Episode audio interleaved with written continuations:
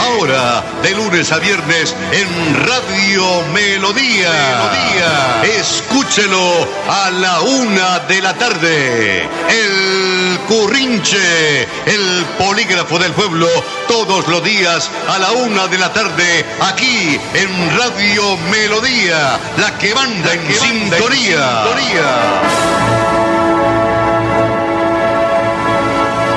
Señoras y señores, muy buenas tardes. La técnica del ingeniero en emisión, Andrés Felipe Ramírez León. Nuestro ingeniero editor, Arnulfo Otero Carreño.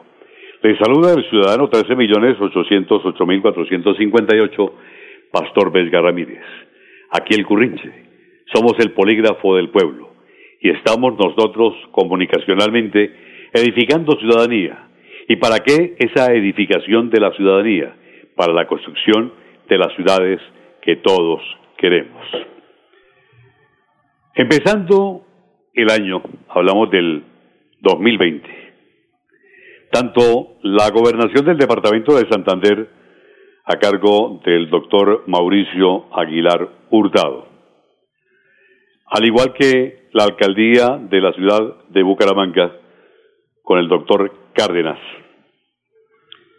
se comenzó el trabajo paralelo consistente en recibir las propuestas de todos los sectores, de todas las organizaciones, de todos los estamentos, de la sociedad en general, de la Cámara de Comercio, la Junta de Acción Comunal y de la comunidad en general, para que tuviesen la oportunidad de empezar los trámites de la socialización como en un comienzo se hizo, del plan de desarrollo, con las más importantes propuestas, repito, de todos los lugares, para estructurar las correspondientes cartas de navegación.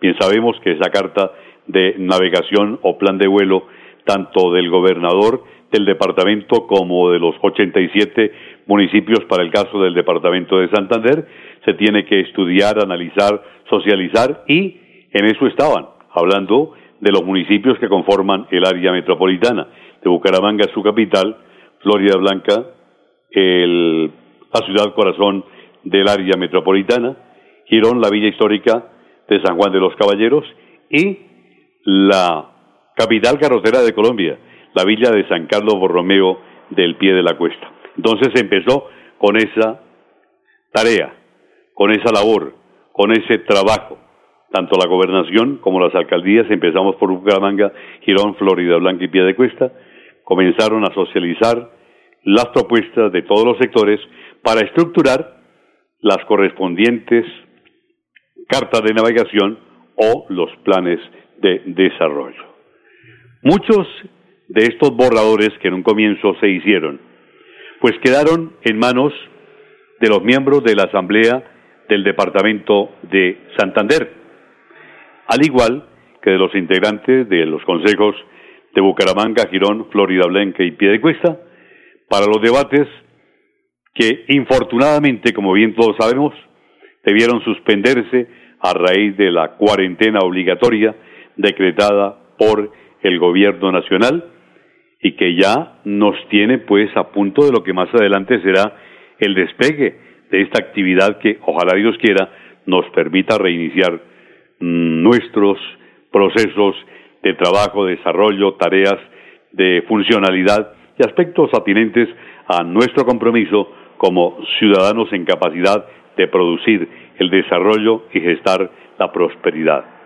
Afortunadamente, todavía pueden ser estos planes de desarrollo, diríamos que ajustados o sincronizados con las nuevas realidades aunque para ello se espera que se autoricen las llamadas ampliaciones en los tiempos ante la certeza de que no se podrá cumplir con los trámites establecidos por la ley, porque de todas maneras a todas estas se debía estar analizando, profundizando y estudiando detenidamente el plan de desarrollo de cada uno de estos gobernantes.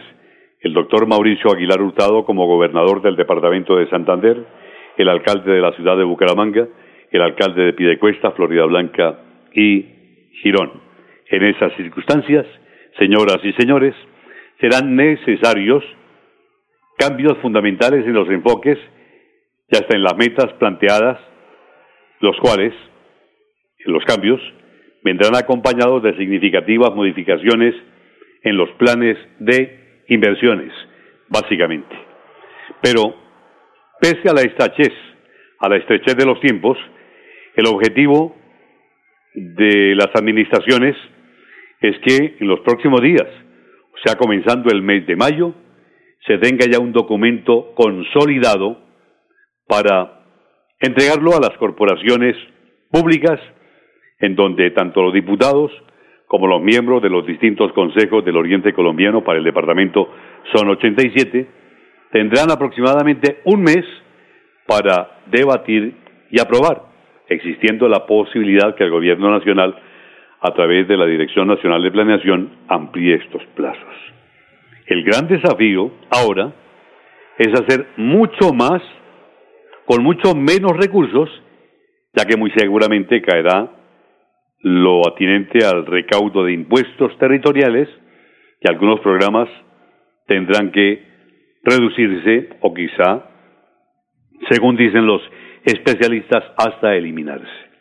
Entonces, el desafío para el alcalde de Bucaramanga, Girón, Florida Blanca y Piedecuesta, hablando del área metropolitana, con el gobernador de Santander, será el de liderar los ajustes en los planes de desarrollo, tratando de mantener la esencia de los programas de gobierno que ellos propusieron a sus electores en las pasadas campañas.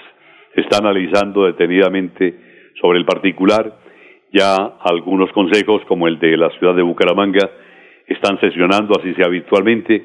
Esta semana lo hizo una comisión en el municipio de Florida Blanca, se reunieron los miembros de la comisión, invitaron al representante del gobierno del doctor Miguel Ángel Moreno para que presentara la fundamentación sobre la que se está trabajando eh, con relación al plan de desarrollo. Intervino de manera prolongadísima, eso sí, el, el jurídico de la administración del doctor Miguel Ángel Moreno y luego, desde el punto de vista habitual, intervinieron los concejales emitiendo sus opiniones sobre el particular. Pero allí se ha debido profundizar más en detalles, se necesitaba la vinculación de la comunidad. Ya se había hecho un recorrido amplísimo socializando esa, esa carta de navegación, pero aún faltaba. Dios quiera que en los próximos días se normalice esta actividad y nosotros podamos de alguna manera empezar a cumplir eh, esas labores que implican de nuestra participación en una manera directa, objetiva y concisa. Eso por un lado. De otra manera, también existen muchas expectativas relacionadas a la forma como, a partir de la próxima semana, se deberá dar comienzo a la actividad que nosotros en condición de seres humanos que producimos, pues nos le vamos a medir a ese reto de empezar nuestras actividades. De algunas partes hay mucha, eh, diríamos que mucha actividad folclórica. En algunos otros sectores, pues son prudentes y se están tomando todas las precauciones del caso. Lo importante es que, como lo decíamos al comienzo de esta semana, todos, la próxima, no vayamos a salir en estampida y lamentablemente terminemos viviendo momentos llenos de afugia, de angustia y preocupación esto del virus, del COVID-19 o el coronavirus es algo muy delicado, que merece el máximo de aplomo, el máximo de consagración, de disciplina y conducta cívico-social de todos y cada uno de los integrantes de esta gran familia. Ese es nuestro compromiso, esa debe ser nuestra tarea. No me interesa lo que los demás estén haciendo, solamente debo preocuparme por lo mío y lo mío es tratar de mantener el máximo de concentración para evitar que tras un desliz, infortunadamente, pueda llegar a correr el riesgo de sufrir los efectos negativos del contagio del COVID-19. Porque es que, como lo decía ayer eh, nuestro especialista en medicina, el ex concejal y médico general, el doctor César Sánchez, aún apenas esto comienza y se necesita el resultado de los distintos análisis que se están ordenando para saber cuál es la reacción en el manejo del el coronavirus. En estas circunstancias, eh, el coronavirus, señoras y señores, pues merece de parte nuestra el máximo de respeto, atención y mucha responsabilidad.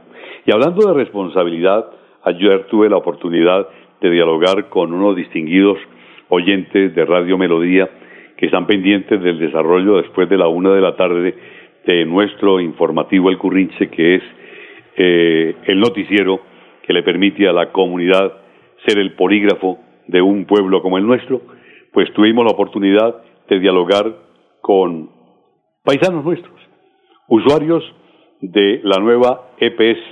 La nueva EPS ha contratado los servicios de distribución de su medicina con una empresa que se identifica como éticos y está ubicada en la carrera 35A entre calles 46 y 47 en la parte de cabecera aquí en la ciudad de Bucaramanga. Pues resulta de que los señores de la nueva EPS no le han puesto el máximo de cuidado y atención al comportamiento de los señores de éticos, que son los encargados de la distribución de los medicamentos que eh, distribuye con destino a sus pacientes y enfermos la nueva EPS y allí están haciendo ochas y panochas. ¿Cuál es el problema? Que los están citando en esta temporada de cuarentena a que acudan a la carrera 35A entre calles 46 y 47 a recibir los medicamentos. Medicamentos que corresponden a la formulación a la expedición de recetas de los profesionales de la medicina, atendiendo los requerimientos y necesidades de pacientes afectados por problemas de hipertensión o también víctimas de la diabetes. Esos pacientes, como bien sabemos, en cualquier momento, si no se suministran los medicamentos como los facultativos de la medicina lo indican, pueden llegar a correr riesgos fatales. Porque es que un hipertenso que no tiene los controles que le permiten a cada uno de estos seres la estabilización de su presión sanguínea, esa inestabilidad arterial le puede generar un ACV, como llaman los profesionales de la medicina, ACV, un accidente cerebrovascular. O sea que puede estar cualquiera de estos pacientes casi que etiquetado para padecer, Dios no lo quiera, un infarto, un aneurisma o algo que tenga que ver con un compromiso cerebral gravísimo. Sin embargo, estos señores de éticos, en la carrera 35A, entre calles 46 y 47, poco o nada les ha importado ese sagrado compromiso que adquirieron con la nueva EPS. La nueva EPS le indica a cada uno de sus pacientes que pueden dirigirse allí a la carrera 35A, cabecera, de calles 46 y 47. Allí acuden y, pues, en tiempos pasados, irregularmente cumplían con esa misión de entregar los respectivos medicamentos. Pero, infortunadamente, con esto de la aparición de la pandemia por lo del coronavirus, pues la cosa se descompuso aún más. Y entonces allí se cita a los pacientes, pero no los reciben por aquello de los controles de la pandemia en las instalaciones de éticos, sino los atienden en la calle, en plena vía pública, exponiéndose estos pacientes hipertensos y diabéticos a los rigores de las altas temperaturas. Así el asunto, lo dejan esperando 45 minutos, una hora o una y treinta, dos horas y hasta tres horas. Al cabo de las 500, como se dice popularmente, les dan autorización para que uno de los ejecutivos de la empresa les atienda. Entonces ellos van a corroborar o a ratificar o si es necesario a modificar la dirección de este paciente. Y ahí los entretienen por algún momento. A fin de cuentas, después de las respectivas anotaciones, les dicen, hombre, qué pena, nosotros aquí no tenemos estos medicamentos de la nueva EPS, pero nos comprometemos solemnemente a enviárselos en el menor tiempo posible, a través de un domicilio con destino a su vivienda. Las respectivas anotaciones del caso, el paciente fatigado, agotado, el hipertenso y el diabético, se van angustiados, afanados, sufriendo los efectos negativos y adversos de esta desatención, de este descuido, de esta irresponsabilidad de los señores de éticos empresa que se encarga de la distribución de los medicamentos que se formulan con los médicos, los profesionales de la medicina a través de la nueva EPS. Llega este señor o esta señora pacientes de problemas de alta presión, alta tensión, hipertensión o diabetes y ahí se quedan a la espera, desamblando que no tiene cuándo, para que los señores de éticos con muy poca ética despachen estos medicamentos. ¿Y hasta cuándo un paciente hipertenso, hasta cuándo un diabético, sin el suministro oportuno de la medicación que le ha formulado el profesional de la medicina, puede resistir y no puede estar condenado a resultar convertido en víctima de un accidente cerebrovascular o de un shock producto de una descompensación metabólica como puede suceder con un diabético. Esto no puede ser, señores de la nueva EPS. Ustedes son una empresa seria, una empresa que con mucho esfuerzo, creo yo, se han ganado el estatus que le corresponde desde el punto de vista ubicación de los pacientes en relación a lo que pueda pensar cada uno de tan importante institución. Pero con este desempeño de los señores de éticos tan absurdo, lamentablemente está perdiendo puntos la nueva EPS. Esto no puede ser. Se está jugando, se está atentando, se está arriesgando, se está dejando en peligro la vida de muchos, pero muchos pacientes, de esos que, haciendo parte del sistema de atención a los, a los, a los, a los pacientes y a los enfermos que corresponden a la nueva EPS, se ven a diario sometidos a este tipo de procedimientos absurdos. En nombre de muchos de estos pacientes afectados, hombres y mujeres, víctimas de el indebido proceder de los señores de éticos, aquí en el Currinche, que es el polígrafo del pueblo, nosotros levantamos nuestra voz y protestamos enérgicamente. Y lo hacemos porque también consideramos que se está atentando contra el buen nombre de la nueva EPS. Y esto no puede ser. Me atrevo yo a preguntar, ¿será que los señores directivos de la nueva EPS en el oriente colombiano están enterados de la desatención, de la irresponsabilidad y del descuido que allí se le está dando en la carrera 35A entre calles 46 y 47 a los pacientes que la nueva EPS envía para que allí, genéticos, sin mucha ética, entren a entregarles los medicamentos correspondientes? No, de ninguna manera. Esto no puede ser. Invito a la comunidad para que por favor nos asociemos e iniciemos un proceso donde nos hagamos sentir y donde no permitamos que circunstancias de esta naturaleza continúen haciendo carrera. Esto no puede ser. Un hombre, una mujer, un diabético, un hipertenso, sometido a este tipo de adversidades, de ninguna manera. Esto no puede ser, señoras y señores.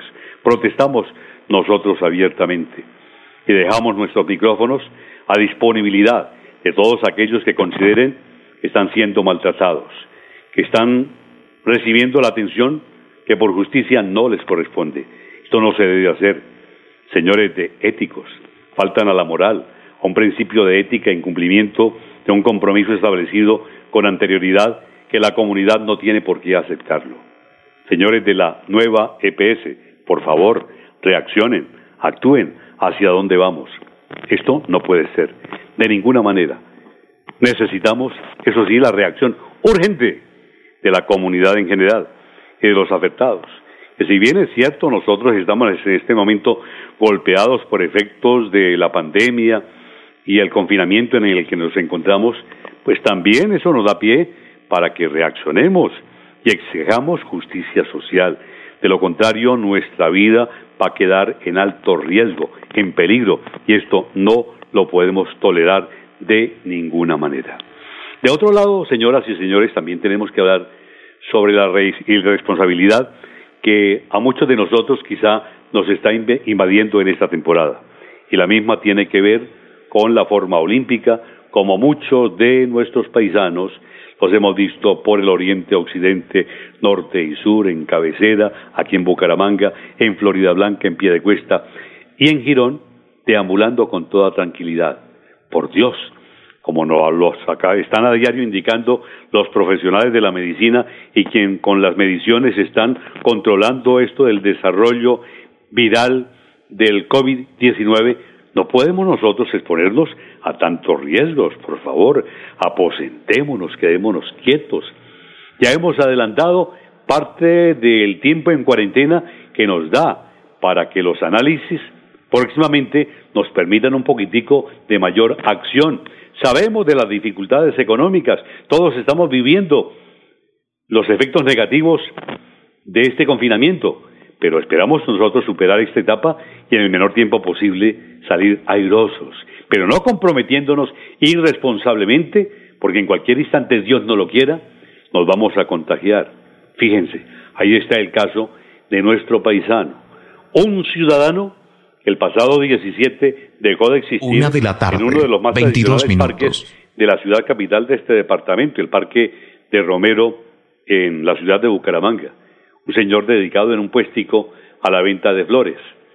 Transitaba normalmente, una dama lo observó, notó su palidez, trató de auxiliarlo, él como pudo, medio se recostó, perdió el equilibrio, cayó y perdió la vida. Se dijo en un comienzo que había sido víctima de un fulminante infarto, víctima de una falla cardiovascular. Pero hechos los análisis y adelantado el proceso de comprobación, se nos acaba de informar desde Bucaramanga para Colombia que ese señor padecía los rigores del contagio del coronavirus. ¿Cuántas personas como él, dentro de la informalidad, han tenido contactos con muchos de nosotros que somos olímpicos y estamos aventurándonos por lanzarnos a la calle sin control alguno a correr estos riesgos, por favor. Esto no puede ser de ninguna manera. Aterricémonos, aconductémonos, obremos de forma tal donde nosotros no vamos a exponernos a llegar hasta perder la vida y a dejar a cuantos en circunstancias adversas padeciendo estos momentos de crisis. Ese señor cayó fulminado sin que aparentemente hubiese experimentado algún síntoma se manifestó que había sido un caso asintomático, asintomático, sin síntomas, y pereció. Pero, y si nosotros miramos los antecedentes en cuanto al comportamiento de este caballero, ¿qué encontramos? Que era un hombre que si desayunaba, quizá medianamente almorzaba y no comía. O si almorzaba, no desayunaba y comida no tenía. En consecuencia, era una persona que estaba siendo víctima de una desnutrición altísima. En esa condición de persona con el máximo de desnutrición, automáticamente defensas no tiene. O sea que llega el momento donde la agresión de la bacteria o el virus se presenta, no tiene elevaciones de temperatura. ¿Por qué? Porque como no tiene defensas, entonces no va a experimentar los efectos de la fiebre. Fallece el Señor, se hacen los estudios y se comprueba, señoras y señores, que ese paciente, esa persona, ese ciudadano de más de 60 años que trabajaba allí en el Parque de Romero vendiendo flores, dejó de existir y quizás su muerte fue víctima de un fulminante infarto del miocardio, pero no, fue víctima del coronavirus. Señoras y señores, por favor, no nos arriesguemos al llegar a comprometernos en nuestra salud de una manera tan inmisericordia.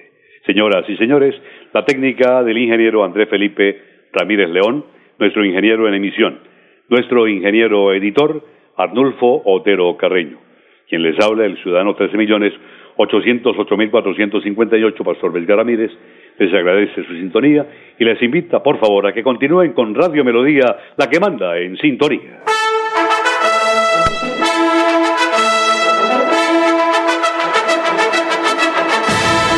El Currinche.